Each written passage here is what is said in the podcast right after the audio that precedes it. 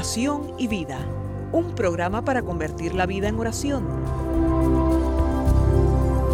Hay un dicho entre nosotros que dice así, dime cómo rezas y te diré cómo vives. Dime cómo vives y te diré cómo rezas.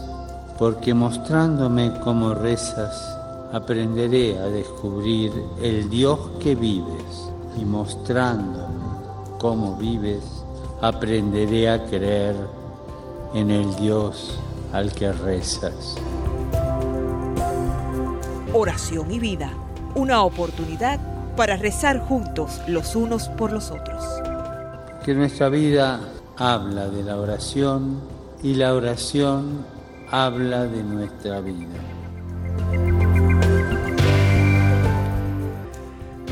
Ven, Espíritu Santo, llena los corazones de tus fieles y enciende en ellos el fuego de tu amor.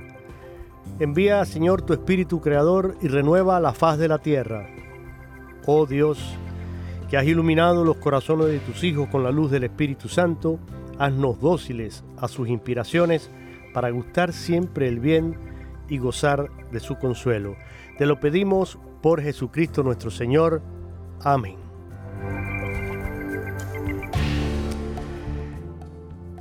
Desde el estudio 4 de Radio Católica Mundial en la hermosa ciudad de Birmingham, Alabama, les saluda y les da la bienvenida este su amigo y hermano en Cristo, Jorge Graña.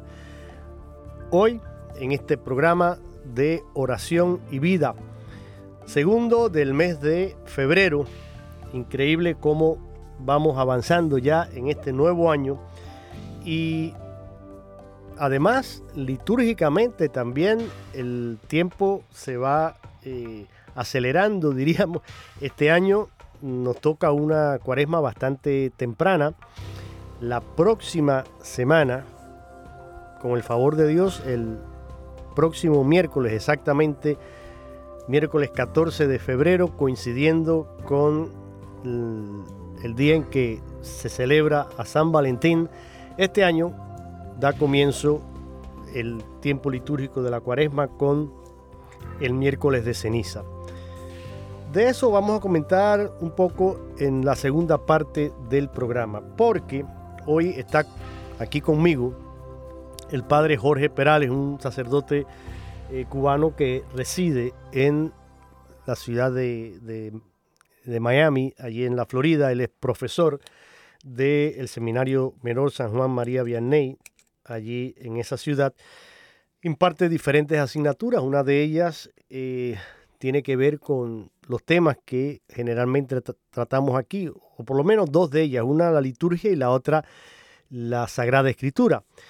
Y con el Padre Jorge habíamos iniciado hace ya mucho tiempo, más de un año, prácticamente los últimos dos, tres años, hicimos una eh, mirada, un viaje a través de la Sagrada Escritura, comenzando desde el libro del Génesis fuimos viendo los diferentes libros de la Biblia y por eso estamos ya finalizando prácticamente eh, la Biblia. Estamos en, en el Nuevo Testamento y concretamente las cartas llamadas cartas católicas en el Nuevo Testamento. Y haciendo una brevísima introducción, simplemente decirles que se llaman así, católicas o también le dicen cartas universales, precisamente por eso, porque estas cartas que estamos viendo, acuérdense que habíamos visto todo el,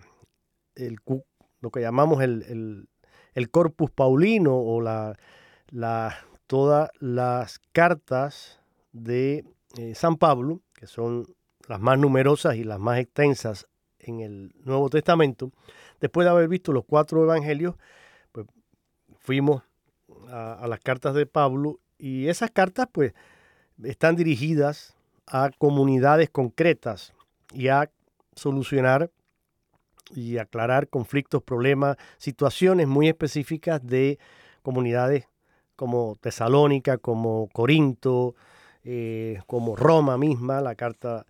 Eh, entonces, eh, son diferentes eh, cartas que Pablo escribe a esas comunidades.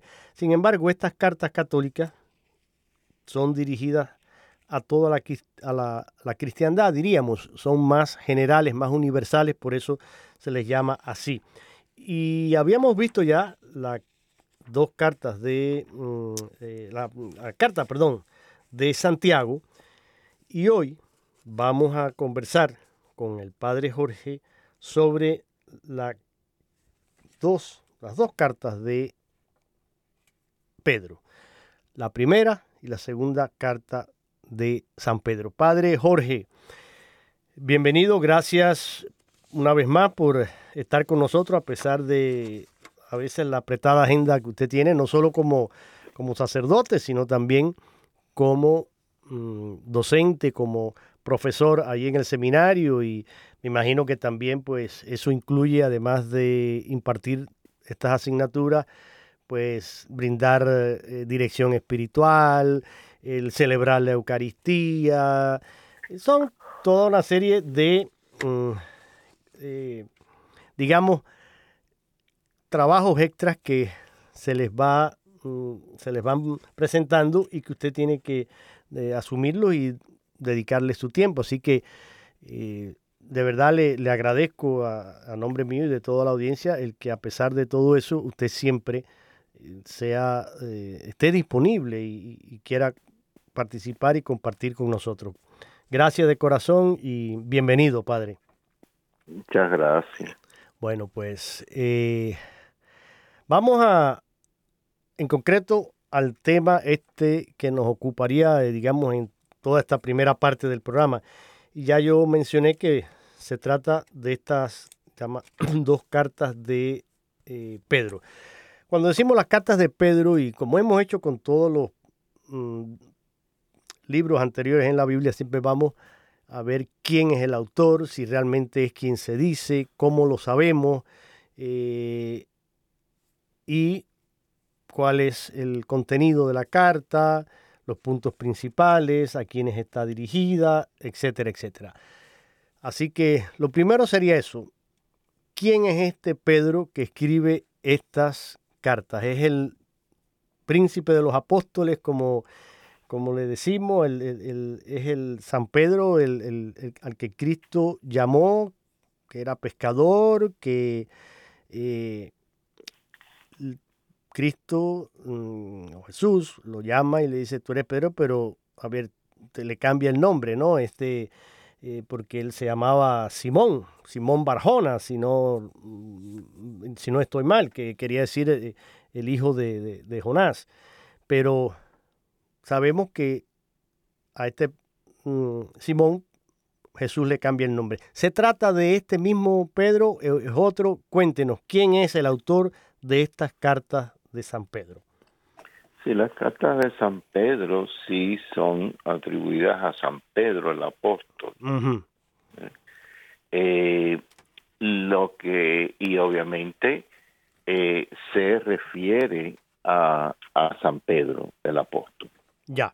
Eh, las cartas sí son escritas cuando, o sea, el, texto final, que es el que, eh, que tenemos en, en la Biblia, eh, se, se ve como establecido ya hacia finales del siglo primero principios del siglo segundo inclusive, eh, que es bastante tardío porque ya para esa época Pedro había sido martirizado. Bueno, pero usted se me está adelantando un poquito. A ver, antes de... Ya me, está, ya me situó, me dio un poquito la, la, fecha, ¿no? De, de cuándo eh, estos escritos son eh, fechados, o, al menos los estudiosos mm, cómo lo sitúan, pero, eh, eh, pero antes en concreto, ¿quién era este, este Pedro? Eh, el que fue... El apóstol. El apóstol Pedro, ok, que fue pescador y que... Sí, sí, el apóstol que está en el Evangelio, o sea, que Cristo llama. Ese que Cristo llama. llama Simón y ahora en adelante te llamarás Pedro. Ya. Eh, es el que le dice, tú eres Pedro, sobre esta roca edificaré mi iglesia, los poderes del infierno no podrán contra ella. Ya, es El, el Pedro que es el mismo Pedro, obviamente, que... El que habla los hechos de los apóstoles, que aparece tan... Sí, o sea, el mismo Pedro que Cristo lleva consigo y con Pedro, Santiago y Juan, en, la, en el monte alto donde eh, ellos son testigos de la transfiguración. Correcto. Y es el mismo Pedro, Santiago y Juan que lleva al monte de los olivos. O sea que cuando van todos son ellos que lo llevan un poco más hacia cerca de él. Eh, también es el mismo Pedro que, que lo niega eh, y es el mismo Pedro que al final del Evangelio de San Juan eh, le dice, Señor, tú lo sabes todo, tú sabes que te quiero, y Cristo le dice, eh, eh apacienta mis ovejas, ¿no? y es el mismo Pedro que en los Hechos de los Apóstoles, al principio de del de cuando en el domingo de Pentecostés cuando el Espíritu Santo desciende sobre los apóstoles eh, reunidos en oración con María, la Virgen Madre de Jesús, con la frase que utilizan los Hechos de los Apóstoles. Sí. Eh, eh, Pedro salen los apóstoles afuera de lo que es el cenáculo, o sea, la, ese, ese, esa parte del segundo piso del edificio, que era donde ellos estaban alojando y se estaban quedando, y sale y eh, les habla a, la multitud que está ahí reunida, que ha oído los vientos de, del Espíritu Santo, obviamente, y ha habido toda la conmoción que ha habido, entonces eh, les habla y les proclama a Jesucristo, que ha muerto y resucitado, y es, la, es el primer discurso que se ve en, en los Hechos de los Apóstoles, en el capítulo eh, 2 y 3, eh, y eh, es el primer discurso y pronunciado por Pedro en el sentido de, de, la proclamación del Evangelio. Eh, y obviamente en los Hechos de los Apóstoles, la primera parte, la diríamos casi la primera mitad de los Hechos de los Apóstoles se concentra en Pedro y después la segunda mitad de los Hechos de los Apóstoles hasta el final se concentra en Pablo. Entonces, estas dos cartas son las dos cartas de San Pedro y es ese mismo Pedro. Inclusive en la segunda carta, eh, en el capítulo primero, eh, se eh, encontramos en el capítulo primero, comenzando en el versículo 16, le dice, les hemos dado a conocer esta, eh, el, el poder y la venida de nuestro Señor Jesucristo, no siguiendo fábulas ingeniosas, sino después de haber visto con nuestros propios ojos su majestad, porque recibió de Dios Padre honor y gloria cuando la sublime gloria le dirigió, cuando la sublime gloria le dirigió esta voz, este es mi Hijo muy amado en quien me complazco. Nosotros mismos escuchamos esta voz venida del cielo, estando con Él en el Monte Santo. Sí. O sea, todo eso es referencia a la transfiguración. O sea, habla de nosotros mismos escuchamos esta voz en la cual decía, este es mi hijo amado en quien me complazco, o sea, la, voz que se oye en, el, en la transfiguración, y exacto como se ve en los evangelios. Eh, y venida del cielo, obviamente en el evangelio dice que obviamente es la voz del Padre que, que sale de la nube, estando con él en el monte santo, o sea, el monte santo se refiere al monte alto, que el evangelio habla de un monte alto, aquí habla de ya precisamente reconociendo el evento de la transfiguración como Monte Santo, eh, y que recibió de Dios Padre honor y gloria cuando la sublime gloria le dirigió esta voz, o sea, la sublime gloria es Dios mismo. del Padre y que Cristo brilla con la con la luz divina en la transfiguración y aquí Pedro hace referencia a estar en la transfiguración.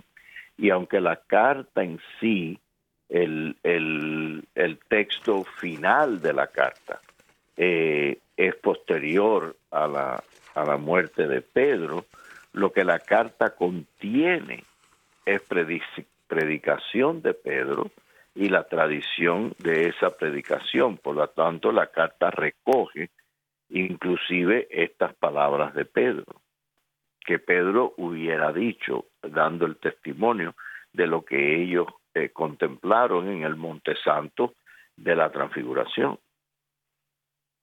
Ya. Yo sé que sí es, es, obviamente se le atribuye al mismo Pedro. Exacto. Aunque los detalles de la carta sí son de la predicación de Pedro, indudablemente, pero redactada, la redacción final que tenemos, eh, obviamente la redactó otro, pero en la tradición de Pedro y con el, mensaje que Pedro había dejado y había plasmado, claro. Y, usted estaba comentando antes de esto eh, que ya nos queda pues mm, claro y, seguro de que su autor es, Pedro el apóstol. Eh, usted estaba comentando mm, las fechas más o menos en las que son datadas estas, estas cartas y puede eh, repetir eso un poquito. Que yo... Sí, las cartas son bastante tardías. O sea, no, no se datan del tiempo en que Pedro todavía vivía, ya. sino posteriormente.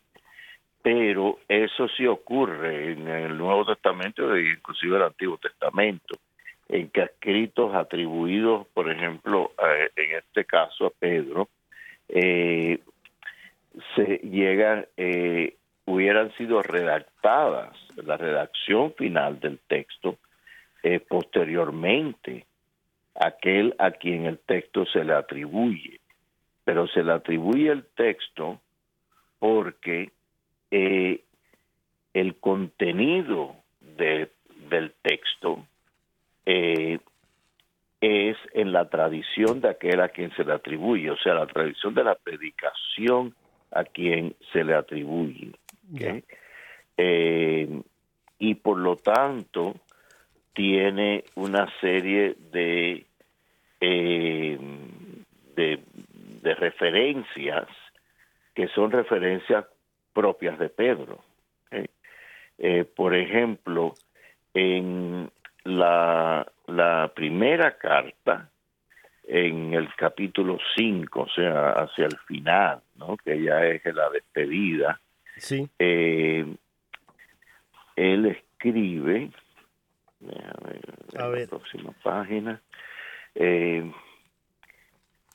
eh, en 5 capítulos, versículo 13, que es el final de la carta, ¿no? Su, de, la despedida.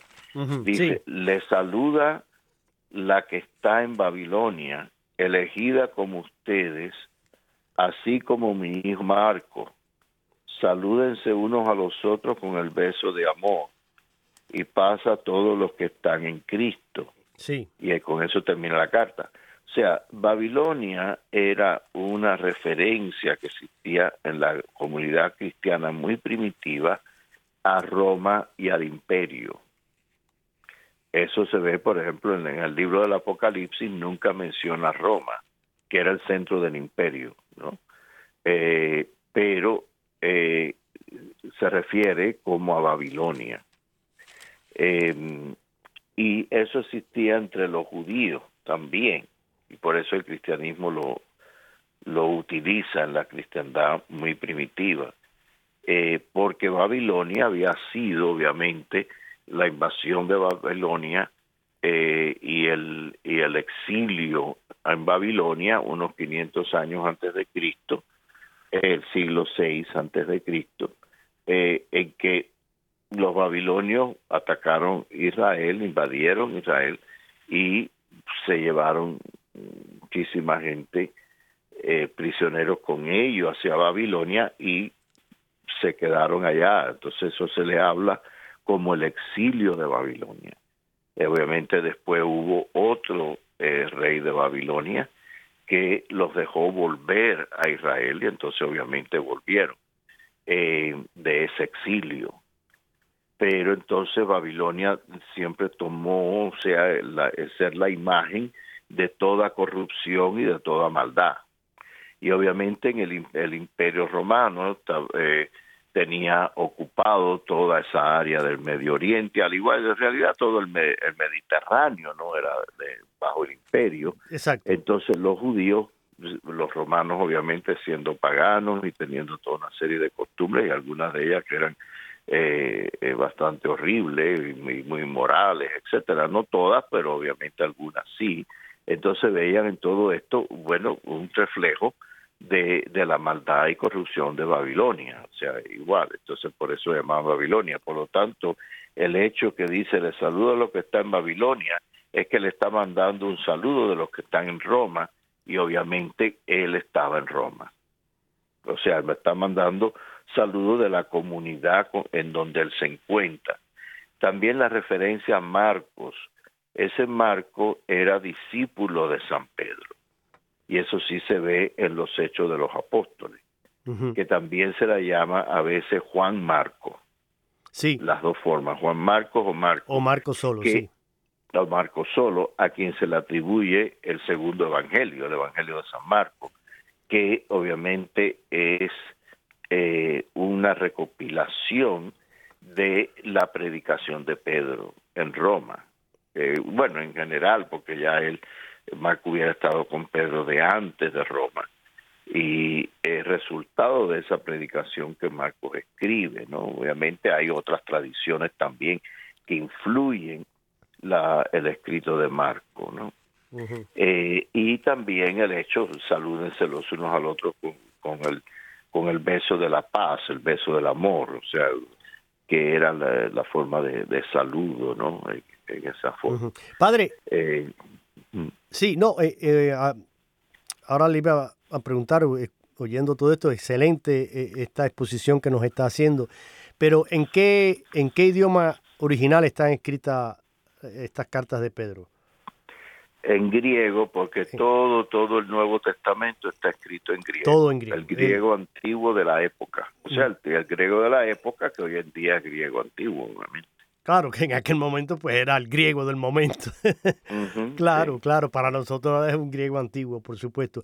Sí, padre... inclusive, inclusive en el mismo idioma griego, igual que por ejemplo el, el, el español de, de por ejemplo, del que se escribió el Cid, campeador, es un español extremadamente antiguo al español que nosotros hablamos, pero obviamente se desarrolla de ahí. Exacto, exacto. Igual pasa con los escritos de, Santa Teresa, por ejemplo. Ese, sí, o de Cervantes. O de Cervantes, o de, claro, claro. Es un español que evidentemente la lengua va evolucionando y cambiando. Y, Se entiende, pero, sí, pero, sí, pero cuesta más porque... Es la misma que igual que ahora. Exacto, exacto, sí, los modismos, los giros, algunas palabras, eh, exacto, son diferentes y cuesta más. Eh, volviendo a, a Pedro, e, e, este apóstol tan interesante y y vamos a, ver sobre las cartas, porque eh, el capítulo 4 de esta primera carta de Pedro, mm, mire, y esto ahora que estamos, a, eh, digamos, en el, en el pórtico de, la entrada a la cuaresma, digamos, sería fabuloso que, lo pudieran meditar, pero antes de citar esto, irnos al, porque esto lo voy a hacer mm, quizá ya en, después de la pausa musical que tengamos y como introducción a, a esto de la cuaresma, pero ¿Qué nos dice la tradición mm, sobre la muerte de Pedro? ¿Es cierto eh, esto que eh, se habla de que fue crucificado, pero que él pidió ser crucificado de cabeza para no morir igual que Cristo eh, en la cruz, sino que fue crucificado al revés, digamos, con, la cabeza hacia el suelo.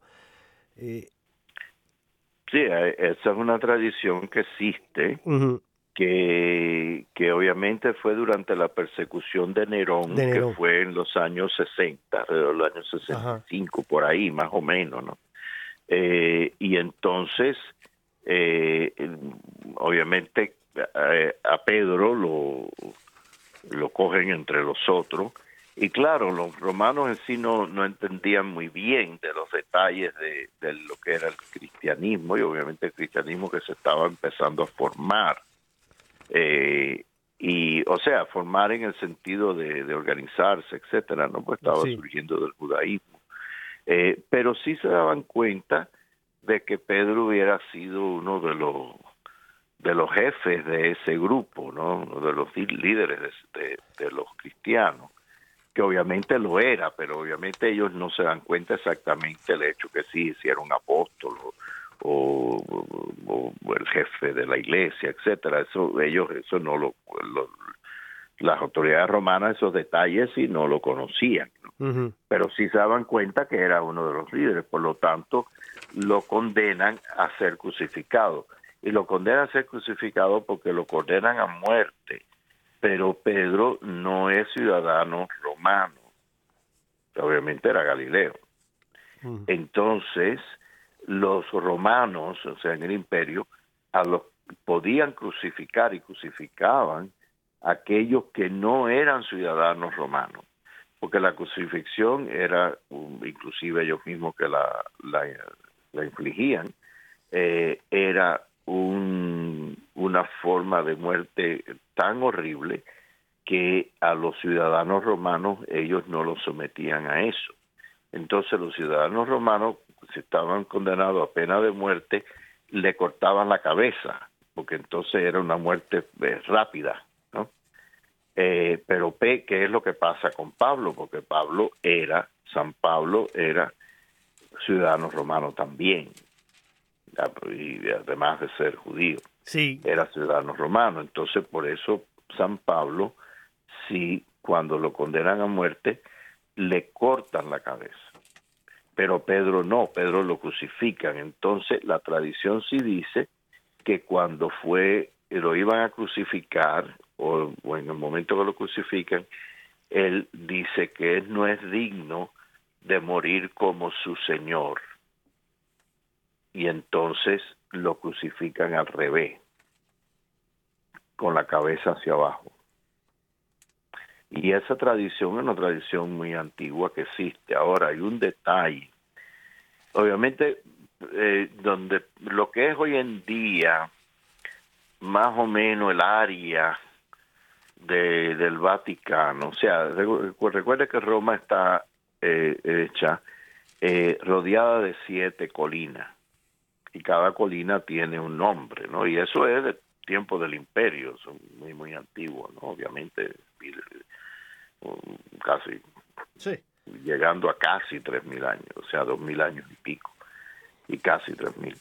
eh, entonces, una de las colinas de, de Roma es la colina vaticana, y por eso Vaticano se llama Vaticano, porque está en esa colina. Y en esa colina había, tenían un circo hecho, un circo romano, y donde muchas veces, eh, bien, cuando los cristianos, por ejemplo, eh, lo, para los tiraban a los espectáculos con los leones, pero también otra gente, o sea, los circos eso y gente que le tiraban gente a los leones, etcétera, eso existía antes inclusive del cristianismo. Lo que sí ocurre es que durante las persecuciones cristianas también meten cristianos entonces la tradición es que a Pedro lo crucificaron afuera del, del circo romano, pero en la, en la colina vaticana. Y ahí había un cementerio.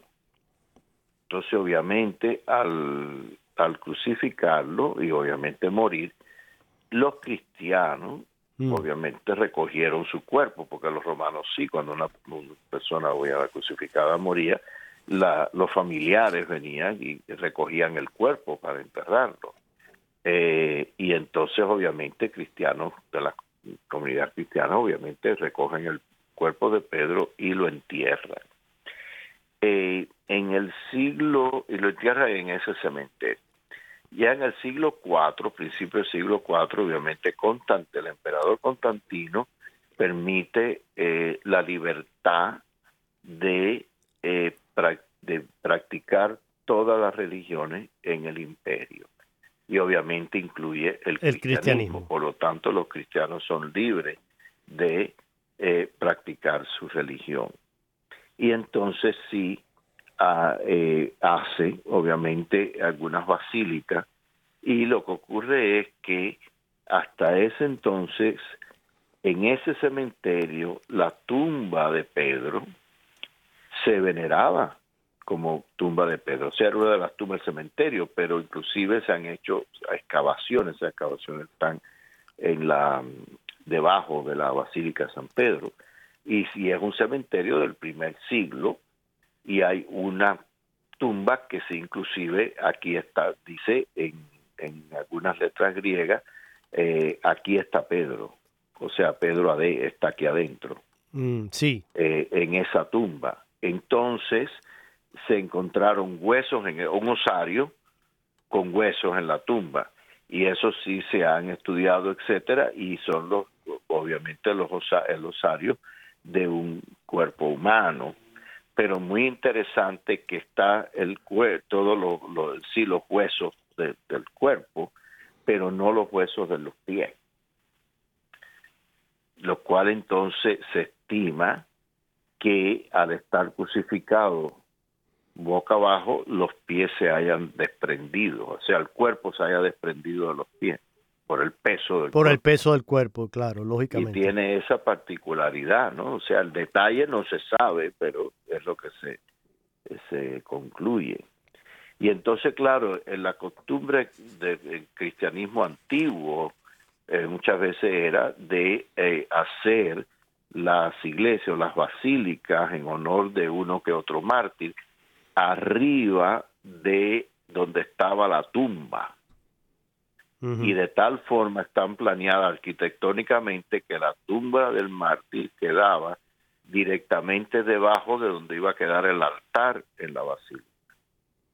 Y la basílica se hacía con una entrada ah, delante del altar hacia la tumba abajo donde se podía bajar y venerarla. Y, fíjese que hay toda una serie de basílicas en Roma eh, que son así. Sí, eso le iba a decir. Inclusive la Basílica de San Pedro actual no es la antigua, obviamente la antigua la hizo Constantino en el año 300 y pico, pero después de esa se hizo una segunda más grande en el mismo lugar, con lo mismo, y entonces después se hizo la actual, que es obviamente mucho más grande, pero todas igual de planeadas de tal forma que el altar queda debajo, arriba de lo que es la tumba abajo. Entonces fíjese que la Basílica de San Pedro delante tiene como especie de una baranda alrededor parecido a lo que fuera un comulgatorio, pero más alto. Más alto, sí, un poquito. Y se baja abajo, tiene escalones que bajan abajo y al bajar abajo, lo que tiene delante, obviamente está no está totalmente abierto, ¿no? Pero lo que tiene delante sí es la tumba de San Pedro, está ahí adentro. Mm, perfecto. Que, que coincide más o menos debajo del altar que está arriba. Ya, pues una invitación a hacer una peregrinación a Roma y visitar esas hermosas basílicas que son la verdad preciosas, preciosas, todas esas eh, basílicas y las cuatro basílicas mayores son bellísimas y todas pues llenas de, de esta tradición nuestra, ¿no? Y, con todas estas eh, reliquias y toda esta historia que encierran cada una de ellas. Estamos en este día aquí en el programa Oración y Vida con el Padre Jorge Perales, sacerdote que desde la ciudad de Miami nos acompaña a través del teléfono. En el día de hoy el programa es grabado, por eso no he dado los números telefónicos porque no vamos a abrir nuestras líneas. Pero sí estamos con este tema, que es un tema nuevo. Nuevo quiero decir porque eh, estamos dándole continuidad a eh, las cartas católicas que ya habíamos iniciado en el año pasado con la carta de Santiago. Hoy estamos viendo estas dos cartas de Pedro y vamos a, porque el tiempo avanza, padre, y la verdad que a una velocidad grande. Ya estamos mm, en más de la mitad del programa. Vamos a escuchar una hermosa canción en la voz de Atenas y Juan Carlos. Ah, perdón, John Carlos, no Juan Carlos, John Carlos con Atenas. Este, esta bellísima canción que se llama Qué bien se está aquí. Hacemos esta breve pausa y regresamos con este servidor Jorge Graña y el padre Jorge Perales.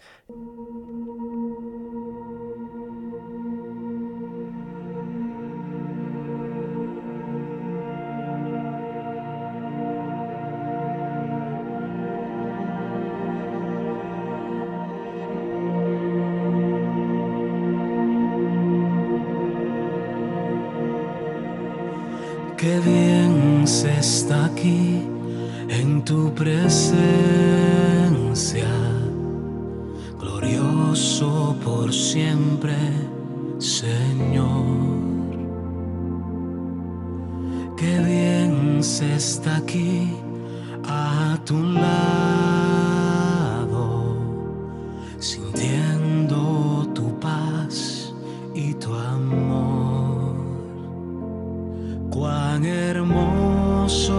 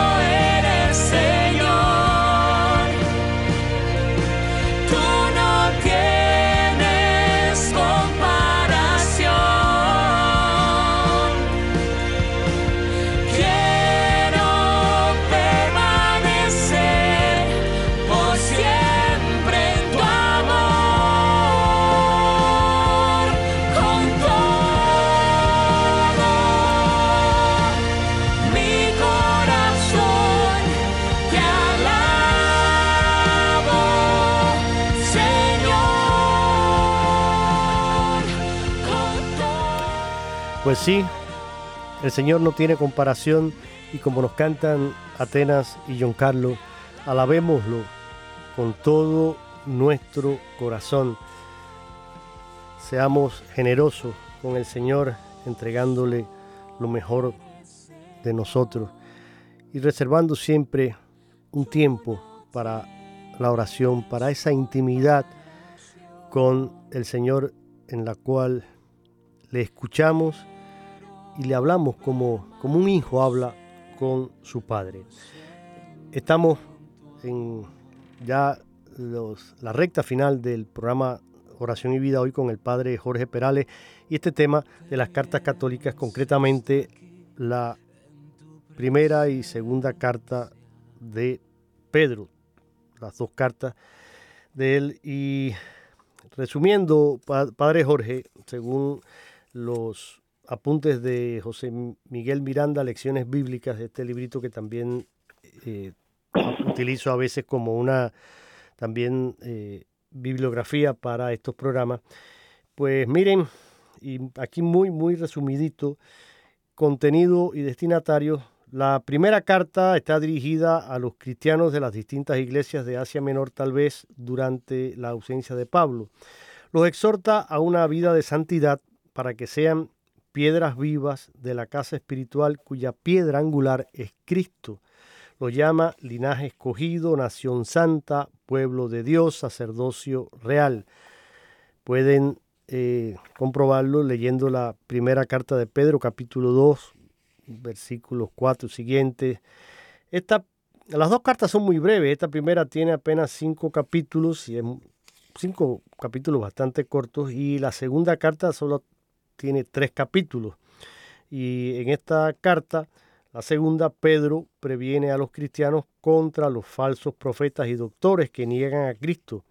Además les dice que deben esperar con una vida santa la venida del Señor.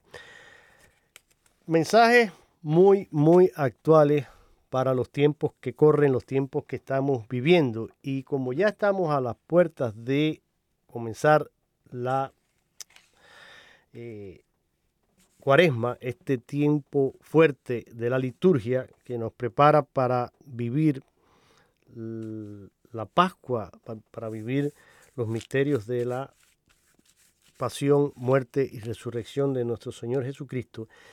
Eh, yo decía, Padre, como introducción para que usted nos comente un poquito sobre cuáles son los acentos, los tiempos fuertes, digamos, eh, de este tiempo que vamos a comenzar, si Dios quiere, el próximo miércoles.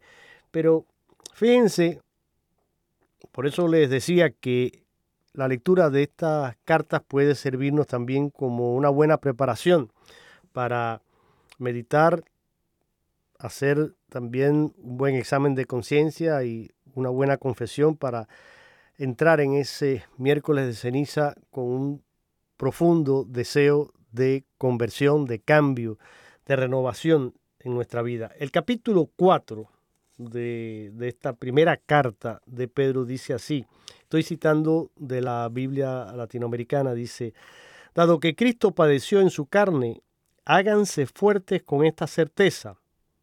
El que ha padecido en su carne ha roto con el pecado. Por ello, entreguen lo que les queda de esta vida no ya a las pasiones humanas, sino a la voluntad de Dios y sigue en el versículo 3 dice, miren esto, esto parecería escrito ayer. Ya es bastante el tiempo que dimos a todos los que buscan los paganos, excesos, pasiones, borracheras, orgías y culto de los ídolos. A ellos les parece raro que ustedes ahora no corran con ellos hacia ese torrente de perdición e incluso lo interpretan mal pero tendrán que rendir cuentas a aquel, y este aquel con mayúsculas, que está preparado para juzgar a vivos y a muertos. Pues no sin razón, el Evangelio ha sido anunciado a muchos que han muerto, si bien en cuanto seres humanos han recibido la sentencia de muerte, a través del Espíritu viven para Dios. El fin de todas las cosas está cerca. Vivan pues con sensatez y dediquen sus noches a la oración. Sobre todo, ámense de verdad unos a otros, pues el amor hace perdonar una multitud de pecados. acójanse unos a otros en sus casas sin quejarse, que cada uno ponga al servicio de los demás el carisma que ha recibido y de este modo serán buenos administradores de los diversos dones de Dios. Y continúa, pero lo voy a dejar aquí. Creo que eh, cuando uno lee algo así, uno dice, bueno, pero qué actualidad. La palabra de Dios eh, siempre tiene vigencia, siempre es actual y, y creo que esto que acabamos de leer pues, como decía Padre Jorge, pareciera eh, escrito hoy en la mañana, ¿no? Para, como dirigido todos los que nos están escuchando, a, todo, a todos nosotros, porque eh, es para el Padre Jorge, para mí, para todos, ¿no? Pensando y teniendo en el horizonte la llegada de la cuaresma, Padre Jorge, ¿cuáles serían esos Mm, acentos o, a qué nos está invitando usted a, poner, no sé, nuestra mirada en esta cuaresma que se avecina? La cuaresma son esos 40 días antes de la Pascua de Resurrección, en realidad antes de Semana Santa, eh, en el cual tomamos ese tiempo, y es un tiempo largo, o sea, de, de 40 días, si uno los cuenta es un poquito más, porque en realidad lo que se cuenta 40 son los días de allí, que tradicionalmente se ayunan, que es de lunes a sábado.